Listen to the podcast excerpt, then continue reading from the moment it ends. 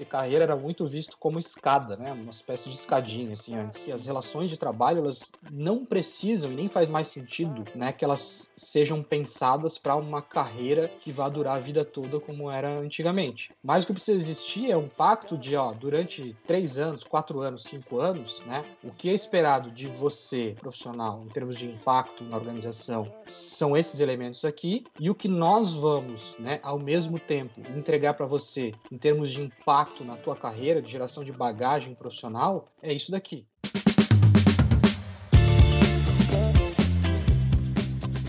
Olá, eu sou Alexandre Vavruk, cofundador do EduPass, e você está ouvindo o EduCast RH, um podcast que líderes da área de RH compartilham dicas, ideias, estratégias e as suas próprias experiências nos mais diversos temas e desafios atuais da área de gestão de pessoas.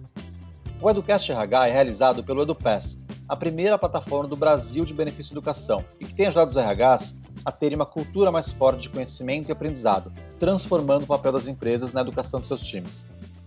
Pessoal, hoje o nosso convidado é diretor de Talent Management da RD Station, que é uma plataforma líder de automação e vendas em mercados emergentes, com mais de 20 mil clientes. Ele é engenheiro de automação com inovação tecnológica, gestão de pessoas e foco em empreendedorismo. Nos últimos 10 anos, ele desenvolveu fortes habilidades em liderar equipes de talentos e contratar profissionais incríveis.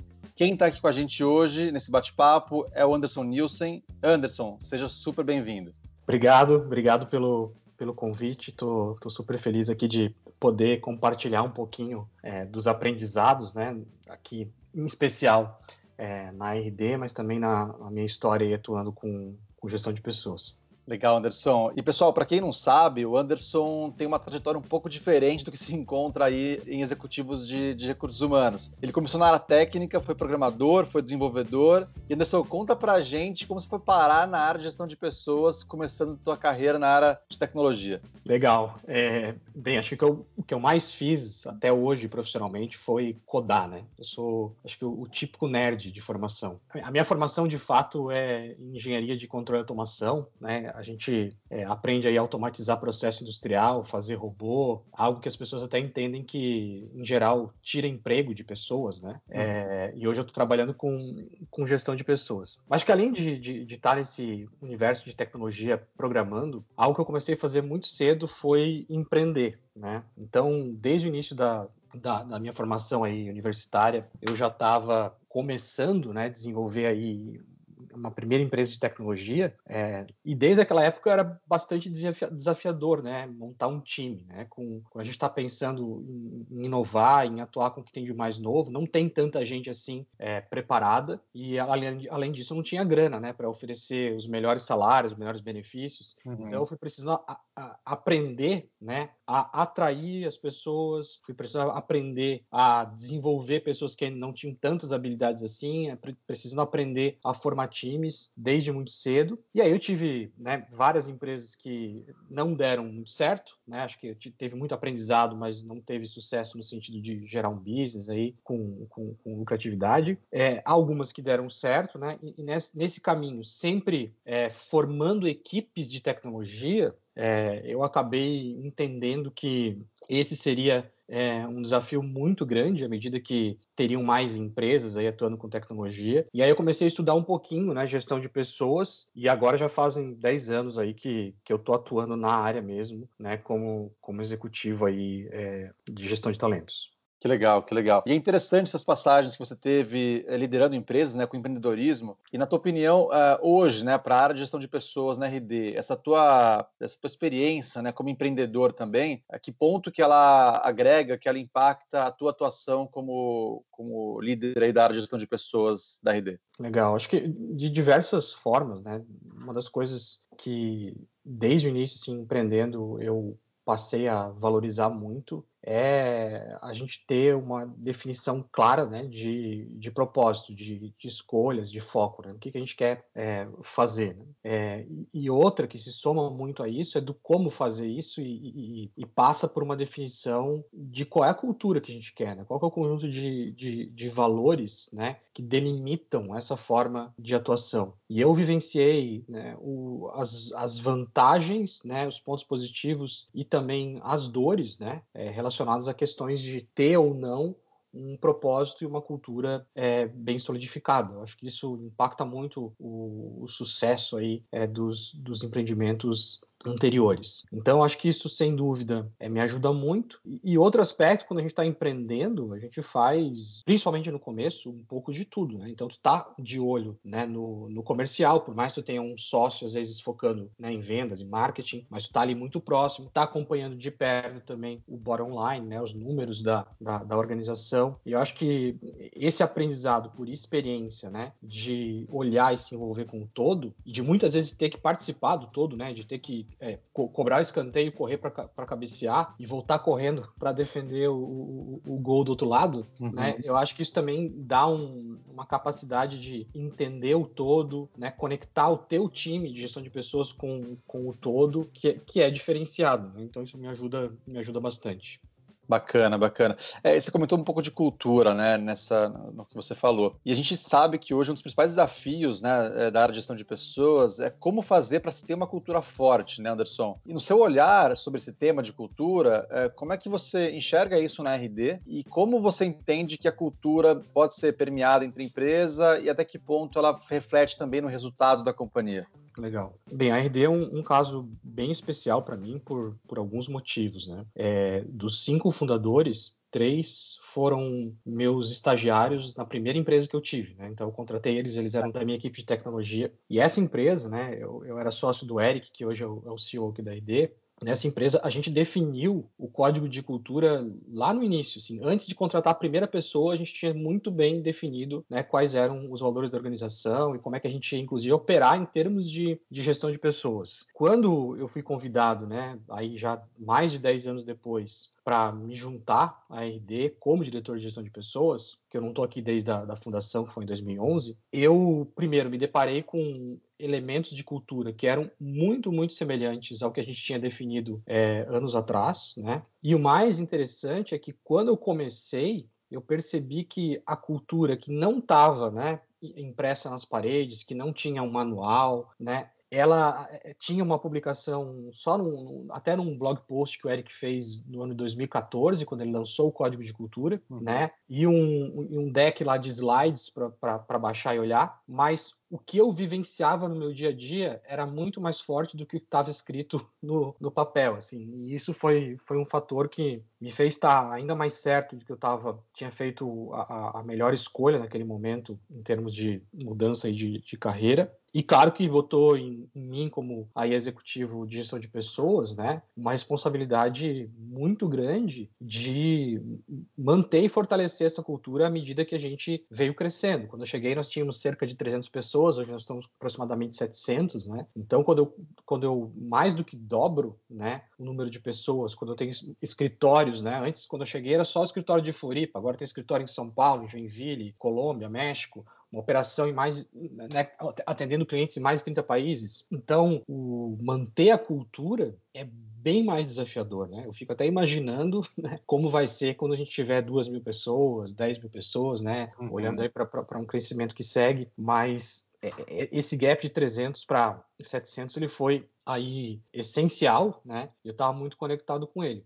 Nós hoje contratamos, tá? Muito mais olhando é, cultura e alinhamento cultural, né? Um, um fit com a organização e um potencial do que olhando necessariamente experiência, né? E conhecimento. Tá? E tem, tem várias etapas do processo para cuidar disso. O processo de onboarding, de rampeamento, ele fortalece muito a cultura na prática, né? E, além de ter conversas com os founders, né? É, mas tem muitas atividades aí para as pessoas vivenciarem a cultura. E a gente convoca as pessoas que chegam na organização logo nos primeiros, nas primeiras semanas para que elas passem a atuar como guardiãos, né? Da cultura de fato, né? Numa linha de que se esse é um dos motivos pelo qual você foi selecionado, se esse é um dos motivos pelo qual você é, escolheu estar tá aqui nessa empresa, saiba que manter isso não é fácil, que desvios né, é, tendem a acontecer no decorrer do tempo, e é teu papel também né, manter essa cultura pela qual é, você aí se atraiu e decidiu se, se juntar. Então, acho que tem, tem elementos que são muito vivenciais. Eu acredito que cultura é muito mais isso, né? São o, o, o, como a gente deve atuar, o como a gente não deve atuar, aquilo que não é, é tolerado, aquilo que é valorizado, do que muitas vezes o que está lá no, no, no site, que está no papel, que está nas paredes da, da organização. E, e, você acha que a cultura ela, ela deve mudar ou ela muda uh, quando a empresa tem 300 funcionários, ou 700, ou, ou 2 mil? Né? É importante manter essa cultura do início da empresa ou chega um momento que é importante também ter alterações na cultura? Ela é, ela é dinâmica, ela é mutável? O que, que você acha, Anderson? Bem legal, bem legal. Essa pergunta eu vou responder com, com uma metáfora que eu costumo usar quando a gente olha para as grandes cidades do mundo, né? Eu olho Paris, Londres, Nova York, né? elas têm, é, têm elementos de cultura que são muito fortes, né? Então a língua que as pessoas falam, o, o, o sotaque, as gírias, né?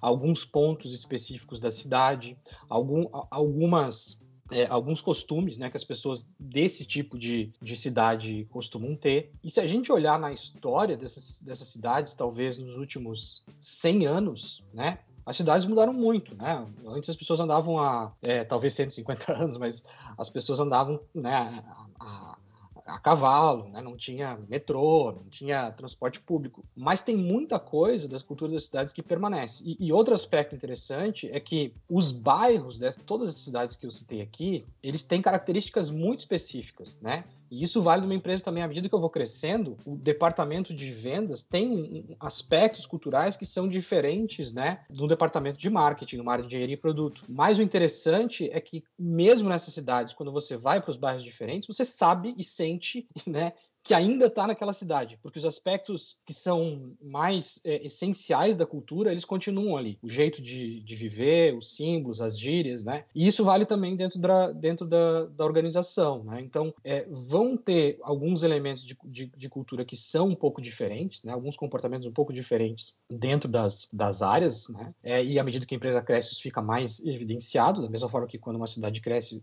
os bairros também ficam mais fortes, mas continua sendo a cultura da da, da organização. E aí é, cabe, né, acho que, primeiro, é, sempre estar tá avaliando se aquilo que foi definido como cultura, e essa cultura que acaba mutando, né, ela está tendo um impacto né, ainda positivo no business, ou se tem elementos da cultura, como ela foi definida no início, ou como ela vem se transformando, né, que estão sendo é, nocivos, e aí é momento de dar uma parada, né, e reforçar alguns aspectos e eventualmente até revisar né, alguns dos elementos aí da, da cultura para seguir em frente. Eu acho que essa capacidade de, de se adaptar, né, de olhar para o real e concreto e de, e de assumir que às vezes, que nem sempre aquilo que a gente pensou lá no início faz sentido agora, eu acho que é super, super importante é, para qualquer é, organização aí é, seguir, seguir avançando com sucesso. Muito bom. E Dá para desenvolver cultura, na tua opinião, Anderson? É, vamos, vamos, supor que, por mais que existem os processos aí bem estruturados de, de, atração de talentos, eventualmente eh, você pode errar, né? A empresa pode errar e botar para dentro alguém que não tem determinada característica ali da cultura da empresa. Dá para desenvolver cultura? Como é que vocês fazem quando identificam um profissional que, que não encaixa ali com determinada, determinado valor da cultura de vocês? Bem, eu, eu acredito que dá para desenvolver praticamente qualquer coisa, dado a a nossa é, capacidade de se adaptar, né, a, a, elasticidade que a nossa cabeça tem, né. Então, a minha resposta é, é que sim, né. Agora, é, é, algo desafiador, é algo que é, a organização, as lideranças precisam querer né, e atuar com isso de uma forma estruturada. E quem está, né, tá, digamos, desalinhado culturalmente também precisa, primeiro, ter consciência de que está. Isso depende muito de um, de, um, de um feedback bem dado, ou de vários, na verdade, uma sequência, né?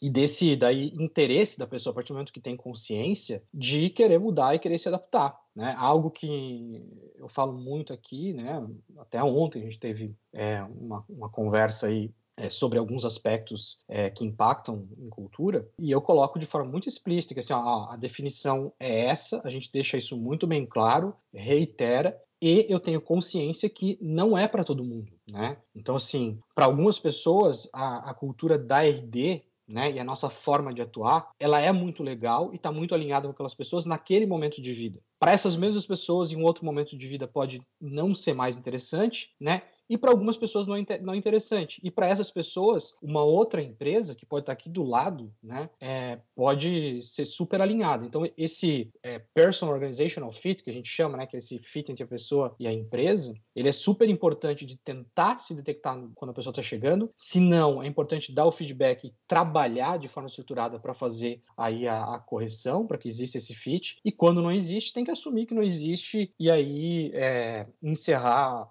a, a relação, porque muitas vezes acaba sendo nocivo para as duas partes, né? Então, é, faz parte aí do, do ciclo né, das pessoas dentro da organização.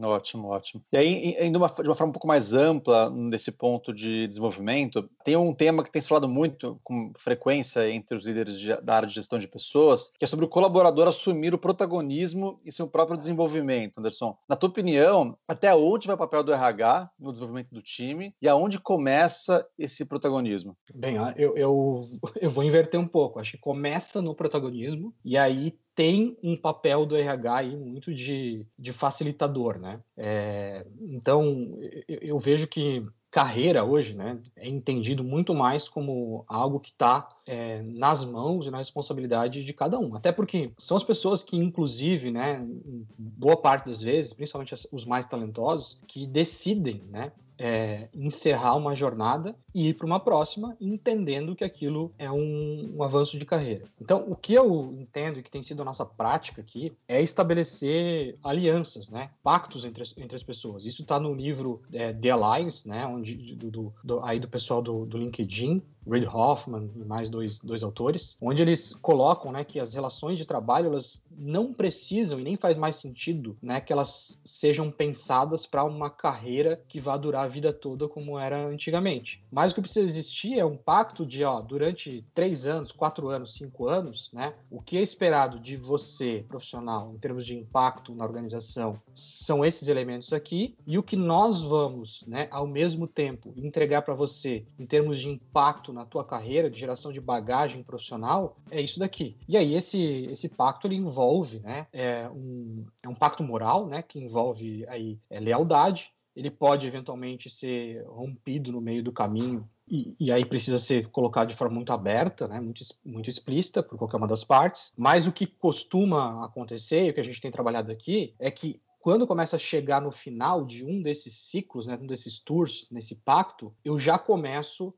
a preparar o outro. E eu faço uma nova conversa com a pessoa de assim, ah, agora o teu próximo passo de carreira, né, vai nessa outra direção, vai ser por mais dois, três anos, onde o impacto esperado aqui do nosso lado é esse, né? Essa, essa é a job, essa é a missão. Do teu lado, tem, eu, a gente conhece as expectativas que você tem, então o que a gente consegue entregar durante essa jornada é isso, né? E aí, a partir, da, a partir de definido, né, esse jogo, inclusive, fica mais claro o que, que é papel, né? Dos profissionais, e aí, aí entra muito desse protagonismo, né? E o que, que é papel da organização, não só da RH, mas dos líderes diretos, né? Da, da, da liderança executiva, de diversas áreas aí que acabam é, de, algum, de alguma forma, né, tendo um, um, relacionamento e um impacto aí é, na carreira de, de, cada, de cada profissional. Muito bom, sensacional. Acho que esse, essa inversão que você, que você comentou, eu acho que é o, é, é o que está acontecendo mesmo, a tendência. Claro, as, muitas empresas que ainda não enxergam dessa forma, mas eu acho que cada vez já, já acontece assim, cada vez mais a tendência é ainda mais acontecer dessa forma, partindo muito mais da, do colaborador e menos da organização, mas como ela consegue potencializar e dar as ferramentas necessárias. Exato. E, e só um adicional aqui, mas é que eu também gosto de uma outra metáfora, que é, acho que carreira era muito visto como escada, né? Uma espécie de escada escadinha, assim, antes. E, e eu acho que é, é, muito mais na linha de um, de um trekking, né? Assim, de, um, de uma montanha que tu tem que escalar, tirar mato da frente, às vezes é, escorrega um, um pouco, tem o pedregulho, então é, é um pouco de, diferente, né, dessa, dessa ideia de, de escadinha, assim, que tinha talvez né, de um step é. step, não, acho que tem ah. mais por aí, é. Anderson, um outro, um outro ponto né, que a gente queria explorar contigo é que hoje a gente vê pela primeira vez que as empresas de todos os portos e setores têm falado sobre saúde mental dos, dos colaboradores. Eu queria entender o que, que, você acha desse cenário né, que se apresentou aí com, com a história, principalmente da pandemia, Uhum. E, na sua opinião, se é, isso é uma importante mudança na gestão ou se se trata de mais um modismo aí que, que os RH estão olhando, então Legal Legal. É, vamos lá. Assim, ó, infelizmente, é, eu acho que tem gente que está entrando nessa por, por modismo, tá? Mas acho que no fim é, o saldo tende mais a ser positivo, tá? No, no, olhando mais médio e longo prazo. É, contar um pouquinho da nossa história aqui, tá? Eu comecei a atuar com bem-estar, né, e saúde mental aqui na RD, é, felizmente em 2018 lá naquele ano comecei a, a, entender né, um pouco mais sobre questões relacionadas à ansiedade, relacionadas a depressão, né, burnout, todas essas, essas questões. E aí a gente, de fato, foi estudar um pouco disso. Eu, eu, li, eu, eu li, muitos materiais, vi o que estava acontecendo lá fora também, mas no Brasil, especificamente, onde a gente está entre os campeões, né, em ansiedade, burnout, afastamento do trabalho por, por, por questões emocionais psicológicas, é, a USP fez um estudo interessante e eles verificaram que assim, ó, o que, que é a, a, a boa parte né, dessas questões emocionais surge por é, ansiedade, né? E aí, quais são os fatores ansiogênicos no Brasil? Por que, que, é mais forte aqui? Primeiro, insegurança civil. Eu não sei se eu vou sair na rua, se eu vou ser assaltado, eu tenho medo de né, tomar, um, tomar um tiro, de chegar em casa e terem entrado na minha casa. Então, esse é um fator que deixa todo mundo muito ansioso. Segundo fator, insegurança econômica, né? Eu não sei se, o que, se eu vou ter trabalho daqui a alguns meses, dado essa instabilidade econômica forte no, no, no Brasil, né? E eu não sei se a grana que eu tô hoje guardando para fazer alguma coisa, realizar alguma coisa na minha vida, se ela vai ser suficiente no futuro, né? Então, esse é um outro, outro fator. Terceiro fator é que no Brasil as pessoas são talvez o país aí que mais está conectado né, na, na, internet, nas redes sociais, tem uma necessidade disso assim muito grande e está muito tempo conectado, né, faz com que a gente não descanse direito. Vai dormir com o celular ali na cabeceira da cama, acorda, às vezes acorda até no meio da noite para ler alguma coisa. O nosso cérebro não está preparado para isso, tá? E a gente no Brasil usa isso com mais, com mais intensidade. Então, três elementos do Brasil. Aí eu pensei assim, pô, a gente não vai mudar a empresa no Brasil, a gente tem 700 pessoas no Brasil. Além disso, a gente trabalha no meio digital. Então, essas pessoas, elas realmente estão conectadas e estão com o celular, celular no bolso. O que, que eu tenho a fazer? Eu preciso entender que elementos eu consigo entregar para essas pessoas, tanto de suporte para aquelas que já estão com alguma situação de sofrimento, né? E o que, que eu consigo fazer tanto em termos de estrutura organizacional, como também de desenvolver nas pessoas skills, habilidades, né, que façam que as pessoas tenham mais capacidade de ter bem-estar. E aí tem muita ciência, né, por trás disso, né, de como realmente o bem-estar pode ser desenvolvido através, né, de um conjunto de habilidades que as pessoas podem adquirir. Então, quando as pessoas sabem fazer mais gestão de tempo, gestão de rotina, priorização, tendem a, né, ter menos problemas que levem a mal-estar e problemas aí é, de ordem psicológica e emocional. Tá? Se as pessoas têm mais é, skills relacionados à inteligência emocional, né, e os cinco aspectos lá da inteligência emocional é, clássica, né, eles são desenvolvidos através de, de treinamentos, podem ser, né, as pessoas também estão mais preparadas, vão ter mais autoconhecimento, mais autogestão, né, mais capacidade de, de socializar, de fazer escutativa e de vários elementos que levam né, a gente a ter mais estabilidade é, emocional. É, se as pessoas conseguem né, trabalhar melhor também é com o que a gente chama de conversa adaptativa, né, que é ouvir, fal falar de forma adequada, estando mais né, é, presente, né, tudo isso também acaba tendo um impacto né, na, na questão de saúde mental e emocional. Estrutura organizacional é porque eu preciso ter o número de pessoas certas para desempenhar uma função, não posso botar muita gente abaixo de um líder só, senão esse líder não consegue fazer o trabalho com qualidade e acaba tendo impacto aí na, na no que as pessoas precisam fazer. Eu, eu alinhar claramente né, o que, que, é o nosso propósito, quais são os goals né, a cada semestre, também traz para as pessoas mais segurança. Então a gente foi entender o que era isso. E uma das coisas que a gente falou, não, mas ainda que a gente desenvolva habilidades, se organize mais como, como empresa, né, tenha líderes preparados, a gente precisa de algum suporte. E daí, lá em 2018, a gente estabeleceu uma consultoria de bem-estar dentro da RD, né, que é uma psicóloga que atende aqui dois a três dias por semana para acolher as pessoas que estão com alguma questão, e fez uma parceria com uma plataforma né, de psicoterapia online e subsidia né, aqueles casos que a gente consegue é, indicar que as pessoas busquem, né? E muita gente nunca sequer fez uma única consulta com um psicólogo, então é cheio de preconceitos ainda nessa área. As pessoas buscam, várias continuam indo, passam por um processo psicoterapêutico, aprendem mais sobre si mesmos, sobre como lidam com as questões aí na sua vida profissional ou pessoal e passam a ter uma qualidade de vida muito melhor. Muitos conseguem aí disparar e até é, depois desencadeia, né? Em, em promoções, né? Em reconhecimentos até financeiros, porque estavam com alguma, algum tipo de trava. A gente fez isso, é tudo bastante mensurado, né? E felizmente, né, agora no, na, na pandemia, a gente só precisou botar um pouco mais de, de gás, digamos assim, né? Então a psicóloga atendia duas vezes por semana, passou para três, a gente aumentou um pouco o subsídio à psicoterapia, mas já fazia parte é, da cultura. E eu acho que de novo, eu coloco, contei toda essa história porque eu realmente acho que não está ligado à pandemia. A pandemia ela só super é, evidenciou e super acelerou uma série de questões que a gente tinha, né? É, tanto na sociedade quanto também no ambiente profissional. Trabalho remoto é uma das, das questões aí, mas ah, essas questões relacionadas à saúde mental já existiam e agora a gente está se deparando com elas mais no dia a dia, elas estão mais, mais fortes, as pessoas estão né, com, com mais questões que levam à ansiedade, a sofrimento, dificuldades aí de lidar com a carga né, que a gente tem no dia a dia de coisas para resolver. E eu acho que a gente precisa ser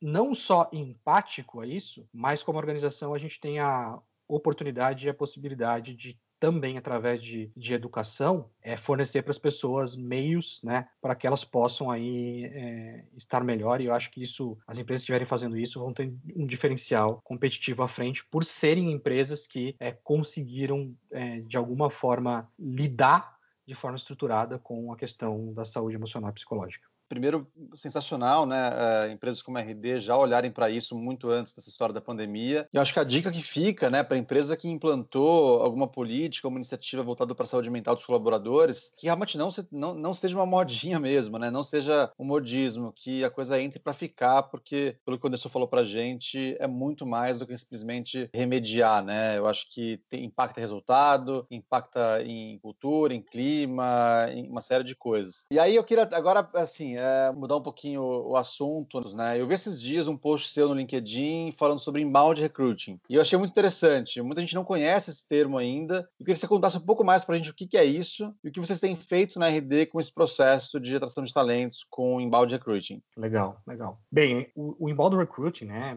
Uma das dos objetivos aqui é o, o estabelecer é, uma conexão, um diálogo com potenciais pessoas que venham trabalhar comigo, né? Mas não necessariamente no modelo, no, no momento onde as pessoas já entrou, né? Em um processo seletivo de uma vaga propriamente aberta. Né? Então, eu tenho ali é, a minha marca empregador, então eu estou o tempo inteiro, né? Em evidência aí na, em redes, em redes sociais, né, e, e, eventos que eu participo. Então, nesse, nessa atuação, né, quando eu estou atuando de forma intencional, né, com marketing de recrutamento, uma das coisas que eu quero, que eu busco, é gerar um número de leads, né? São pessoas que entrem na minha base, né, e estejam dispostas a iniciar um, um diálogo comigo. E aí, nesse processo, a gente vai tendo de fato uma troca. Né? O importante é deixar para as pessoas que estão aí interagindo comigo né, algo que gere para elas né, mais conhecimento, mais oportunidade, né? E a gente vai aí de forma automatizada, né, segmentando as pessoas à medida que elas vão baixando alguns tipos de conteúdo, que elas vão demonstrando interesse, né, é, em alguns temas, em alguns elementos da minha, da minha cultura e, inclusive, no, uma das coisas que a gente tem feito, né, com algumas pessoas em algum, em algum momento, é já enviar um assessment, né, para essas pessoas. A troca que eu dou para elas é que elas vão receber um, um, report super completo automatizado que pode ajudar elas né, no autoconhecimento, independente delas ingressarem aqui na organização ou não. E com esse assessment, eu entendo né, se, pessoa, se essa pessoa tem esse fit com a organização, né, se essa pessoa tem o fit com uma job é, espe específica, né? Outra coisa é que eu também, né, nesse processo aí, é, envio para essas pessoas links, né, para para a RD University, que é, que é a nossa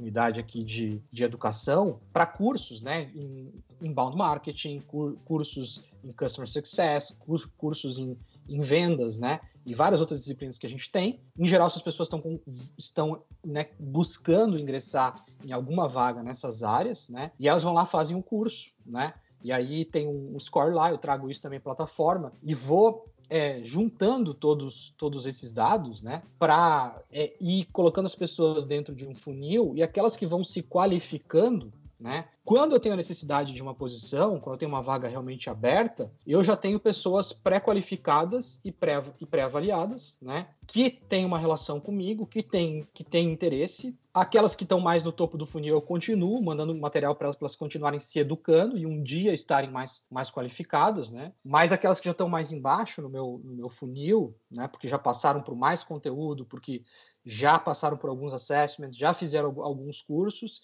Eu sei que essas pessoas estão é, têm um potencial muito grande de, quando entrarem daí no processo seletivo, passarem por entrevistas, tanto aqui na minha área de gestão de pessoas quanto no, no, nas áreas né, onde elas vão atuar, junto com os líderes, elas têm mais chance de serem bem-sucedidas no processo. Então, isso me traz um monte de ganhos, né? É, em termos de eficiência operacional do processo aí de recrutamento de seleção, traz um monte de ganho também em termos de experiência dos candidatos, porque eu estou o tempo inteiro conversando com eles e entregando é, valor, e não só colocando pessoas na, na minha, né, na, na, minha esteira aqui de recrutamento de seleção, e aquelas que não servem, eu encerro o processo, ó, tchau, não deu para ti dessa vez. Eu mantenho esse grupo, né, e, e várias das pessoas que estão ali com uma experiência boa e que não estão avançando no funil, elas percebem que a empresa é interessante para um amigo, para um, um, um, colega, né? E indicam que essas pessoas entrem no funil. Então, assim, manter esse, essa experiência do candidato é, super positiva dentro do processo de inbound recruiting, realmente edu educando e gerando esse scoring né,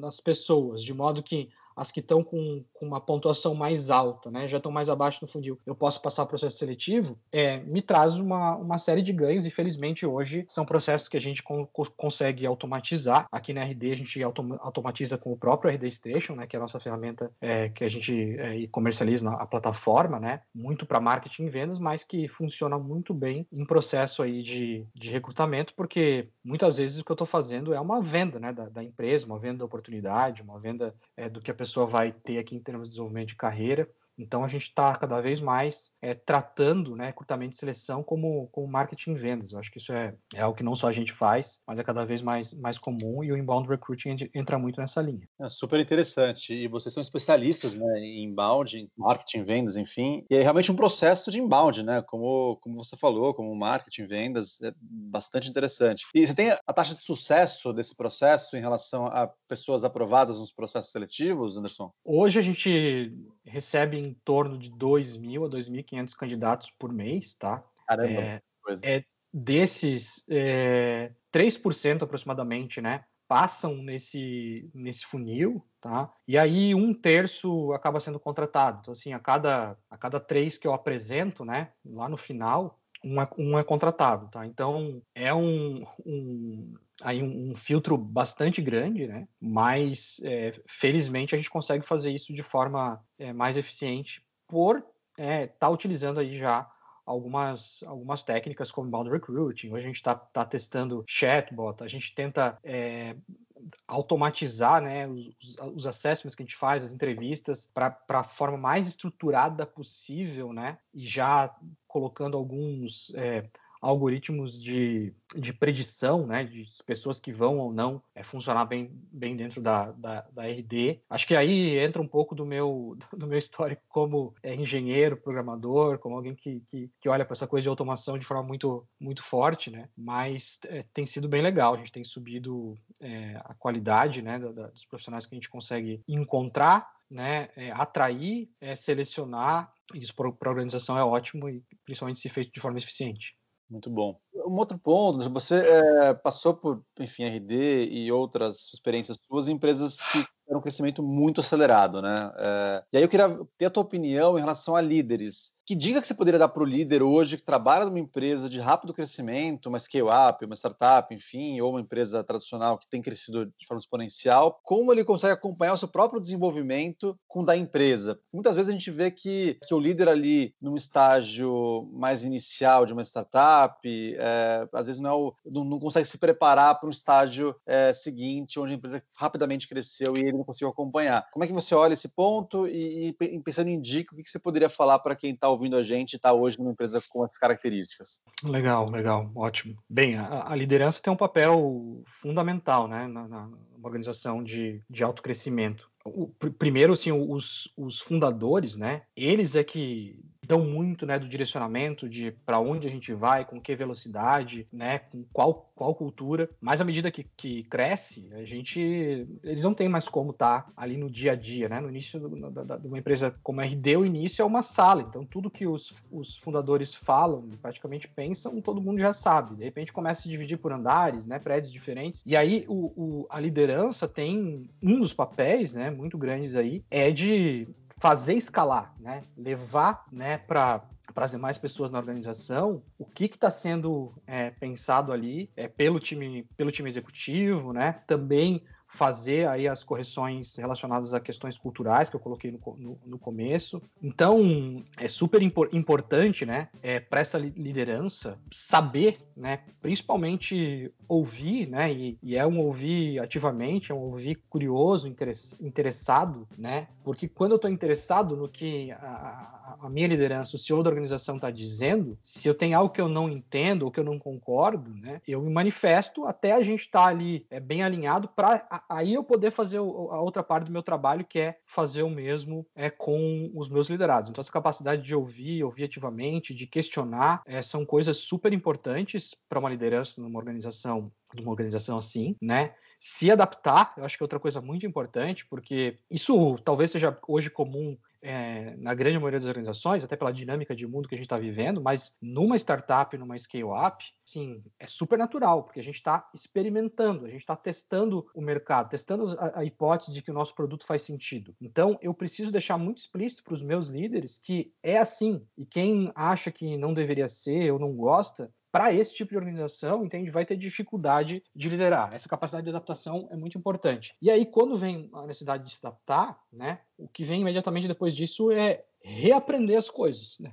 Então, é, eu estava indo uma direção, era essa a crença, era para cá, era sobre essas bases, mas agora é, mudou, né? Então, assim, agora a questão é um pouco diferente, é um novo, é um novo paradigma, a tendência é outra, a gente precisa realmente é, seguir ela, ou para onde a gente estava indo fazia, era muito legal, parecia fazer muito sentido, mas a gente aprendeu né, na, na, na marra, na realidade concreta, que não faz sentido, a gente vai dar com a cara na parede, então precisamos mudar. E aí eu preciso aprender, eu preciso aprender rápido. Então, aprender rápido, né? E não é só conhecimento, aprender, aprender rápido a fazer, aprender rápido, né? Lendo, né? O, o ambiente, aprender rápido com as pessoas. Então, isso são, são, são coisas super importantes para o líder, né? Saber, saber ouvir, se adaptar e aprender rápido, né? E colocando né, esse aprendizado, é, obviamente, em prática. Né?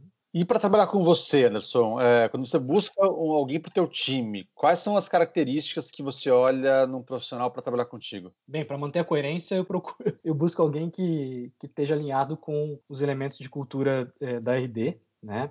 Bacana. É, então, por exemplo, né, eu acho que tem, tem um elemento lá que, que é muito interessante, que é o, a orientação a dados. Né? Então, a gente trabalha aqui na RD em todas as nossas frentes, né, valorizando muito isso, assim, pô, vai tomar uma decisão, né, quais são os fatos e dados que subsidiam isso? Está indo para uma direção, quais são os fatos e dados que vão te dizer daqui a um tempo que está indo na direção é, correta, né? Então, é, o que, qual que é o benchmark, né? Por que está escolhendo essa referência, esse número? Ele faz sentido? É, é, é, é um exagero? É muito pouco, né? Com base em quê? Quem, quem que já teve sucesso, né, que, que, que fez algo parecido, né? Então, essa orientação de dados e, e fatos é algo que para mim é super, super importante. E eu citei só uma dos elementos ali de, de cultura da, da RD, mas a gente tem ali a, o que a gente chama de excelência, né? Que é a, a busca, né? Em fazer mais e, e principalmente fazer melhor, né? É, e ser uma referência naquilo que, que faz